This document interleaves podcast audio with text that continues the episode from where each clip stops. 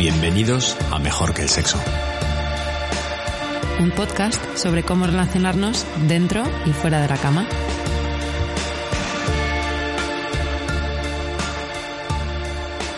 Hola Paula, Hola Marcos. hoy tenemos un temazo, Otro temazo, como siempre. como siempre, pero este yo creo que nos interesa a los dos particularmente. Bueno, nos interesa a todos. Eh, vamos a hablar del deseo. Y el deseo, mm, pues es, es que está en el top five, vamos, de los cinco principales problemas de pareja, sobre todo cuando las parejas son estables y llevan un tiempo. Vamos, las disfunciones sexuales, la falta de comunicación, la infidelidad y temas de deseo, de falta de deseo, desequilibrios en el deseo, que uno tiene más que otro. Entonces, nada, la idea es saber si entre los dos podemos deshilar un poco este, este nudo y entender mejor el deseo desde distintos puntos de vista para ver si mejoramos las relaciones, como siempre. Sí.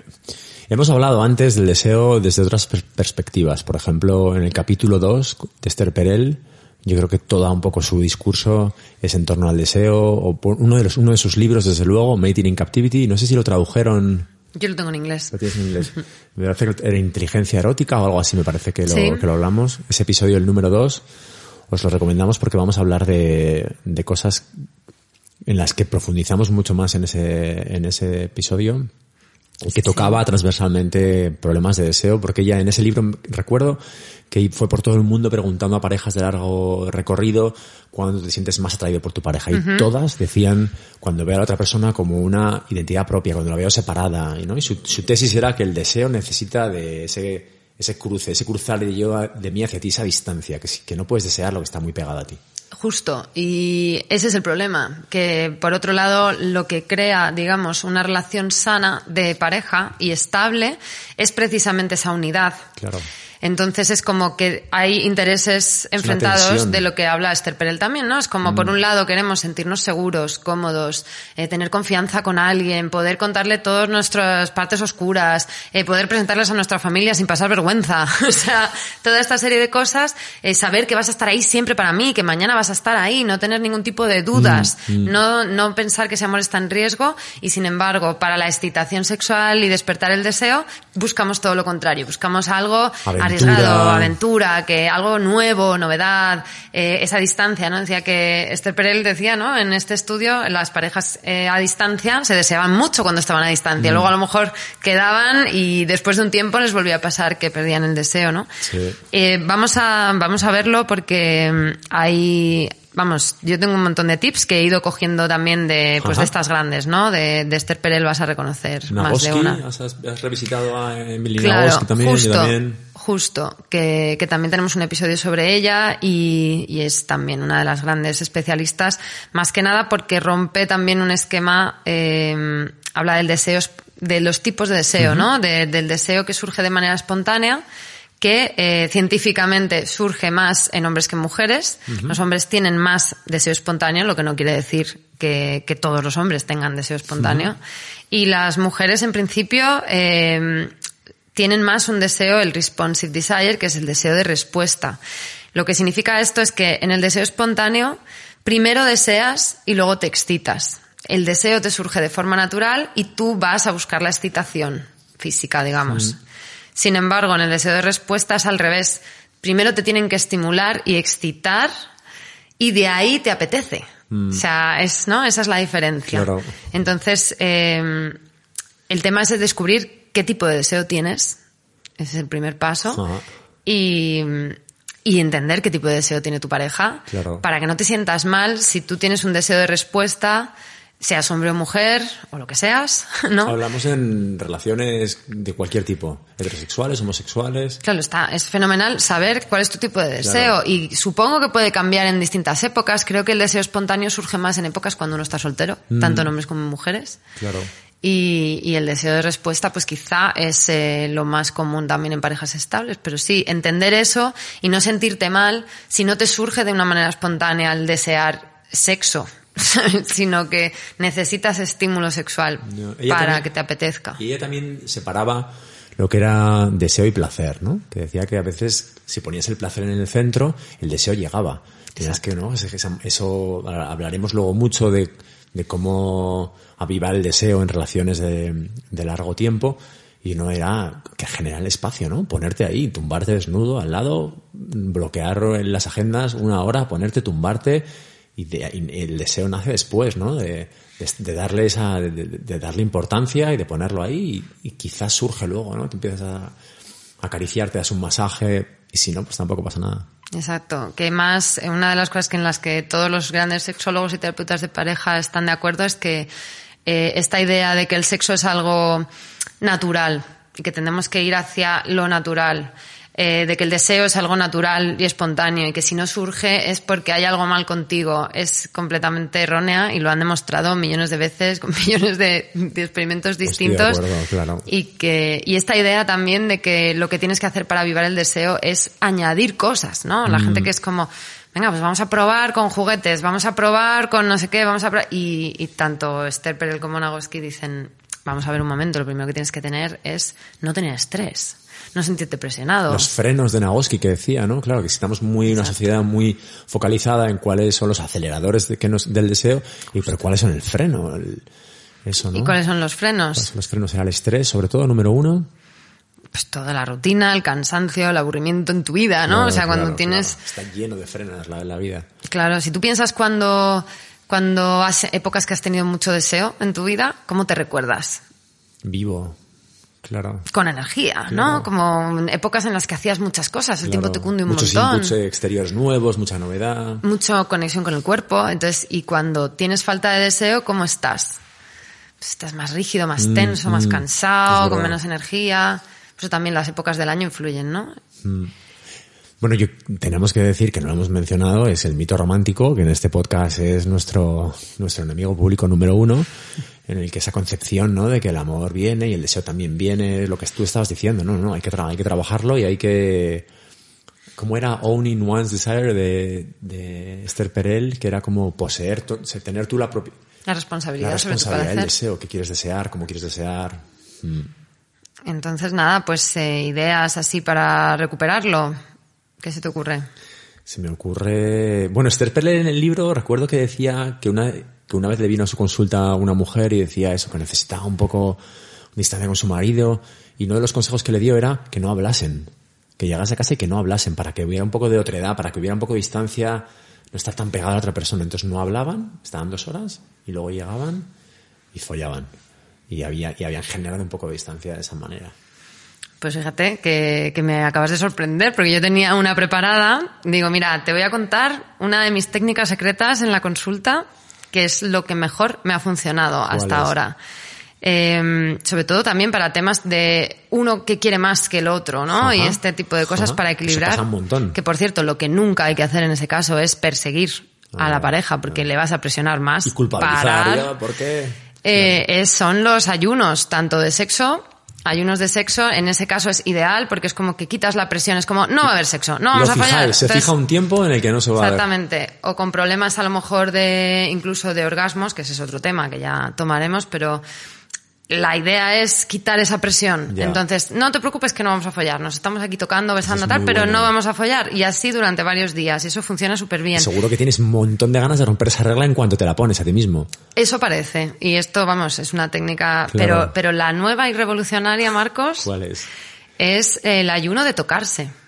Alá. Es decir, no solo quitas la presión sobre el, el encuentro sexual para que te sientas más, eso, menos presionado y que digas, mira, estoy muy cansado ahora ponerme a esto, pues igual, puf, madre mía, mejor no le doy un beso porque si no esto me va a llevar a lo otro y ahora no tengo ganas y Ah. me tengo que despertar pronto y tal. Depilado. Pero aparte de eso, eh, bueno, pues parece que una de las técnicas que mejor funciona es que hay muchas parejas de largo tiempo que no hacen más que tocarse.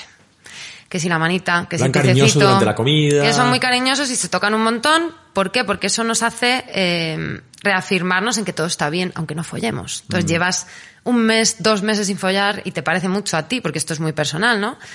Y, y entonces es como que casi buscas más a la otra persona en público, le das besitos, le, le tal, una caricia, un no sé qué, todo el rato, como para demostraros el uno al otro que todo está bien, aunque llevéis meses sin follar.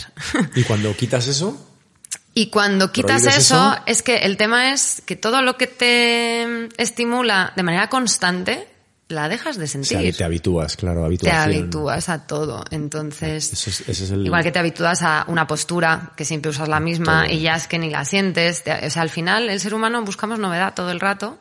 Y una forma, a lo mejor, de hacerlo es esa. Si preparas una cita un poco especial porque quieres que ya se rompa esta maldición y quieres volver a recuperar un poco la pasión en la pareja, pues unos días antes de la cita no os toquéis. Nada de cogerse de la mano, nada de darse... bueno. O sea, a lo mejor... Sobre todo hacer las cosas con intención, que muchas veces las hacemos como automatizadas y estos roces por defecto.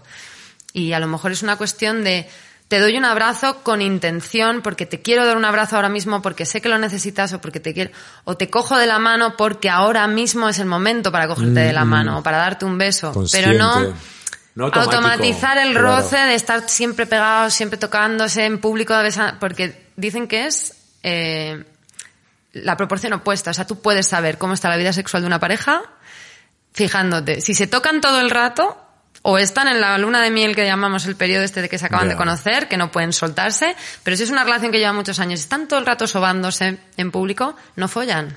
Mm, tiene sentido. Y esto, A vamos. mí me, de- cuando eso que acabas de decir, la toma de conciencia, de hecho en, en otra dimensión, es mi único, cuando he pensado en, en el deseo y cuando he tenido problemas de deseo, la única técnica que yo me, que yo me he cogido, pero yo creo un poco del yoga, un refrito que he hecho, es la toma de conciencia esa, de decir, joder, es como de abstraerte un poco y ver la situación, ¿no? Hay una mujer con la que estoy, con la que voy a dormir esta noche, que es compleja, es interesante, no, no tengo ni idea de, o sea, conozco una parte ínfima de, de su vida y entonces le das, genera como esa distancia, ¿no? Y aprecio, muy apreciativo de decir que, que esa persona además quiere dormir conmigo y le das un, un contexto de decir, joder, qué maravilla. Aunque no lleves darlo 10 por- no, años. claro, no darlo por hecho, claro. Aunque, no, aunque tú llevas 10 años con una persona, no sabes, sabes una parte pequeña de esa persona. Y un montón de cosas. Esa persona ha vivido igual 20 años antes que tú, viviendo cosas que, de las que tú no tienes ni idea. Lo poco que te ha contado, ¿no? claro, de lo que te ha contado, de lo que...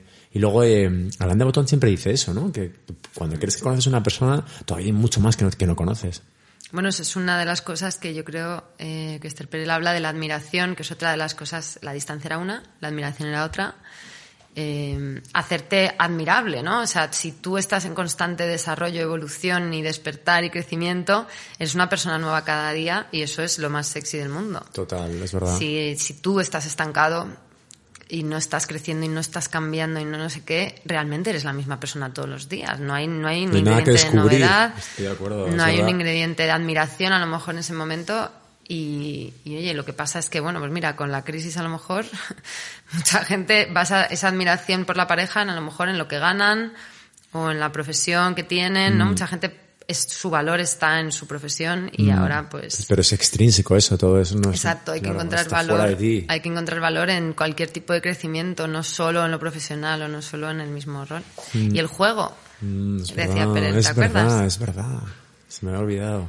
El juego, a dar ese espacio Que a está en la base de todo, dice el juego, en el desarrollo humano, en todo. que nos tomamos la vida demasiado en serio al final. Somos un rollo. Y claro, el sexo no es serio. Es que no tiene nada de serio. Mm. Puede ser dramático.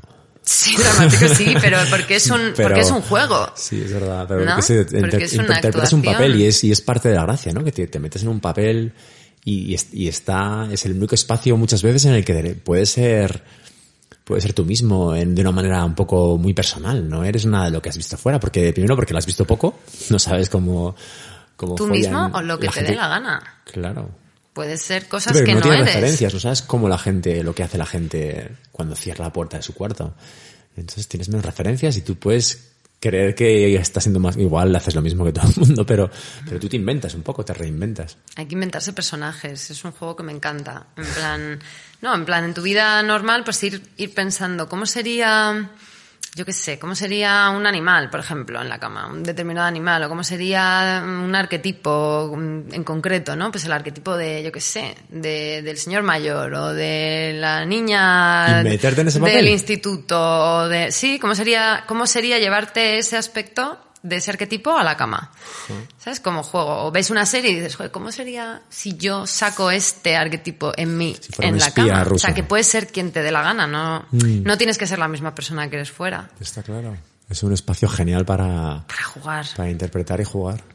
Y volver al cuerpo, Mm, eso lo, además fue de las cosas que más hemos que transversalmente en todos los episodios de toda la gente expertos con los que hemos hablado y de que hemos leído de las de la, la número uno o dos, ¿no? De, Sí. de volver a sentir, de salir de la cabeza y decir, respirar. Sobre todo nos decían, ¿no? La respiración como manera de conectar con el cuerpo. Mm. Claro, es que el deseo a veces sale de la cabeza, ¿no? Puede ser una fantasía mental, eh, pero sin el cuerpo no es nada Mm. el deseo, ¿no? Es el, es el cuerpo el que se termina excitando y permite, Mm. permite que vaya más allá. Y si no estás conectado con esas señales, o si lo reprimes, la represión también es un, un killer del deseo, ¿no? Total. Cualquier cosa que tú estés reprimiendo, pues porque tengas miedo al rechazo, porque tengas, ¿no? Pues, joder, es que si le digo esto a mi pareja no lo va a querer hacer porque es demasiado. O es que siempre que he propuesto esto me han mandado a la mierda. Ya, ¿Sabes? claro.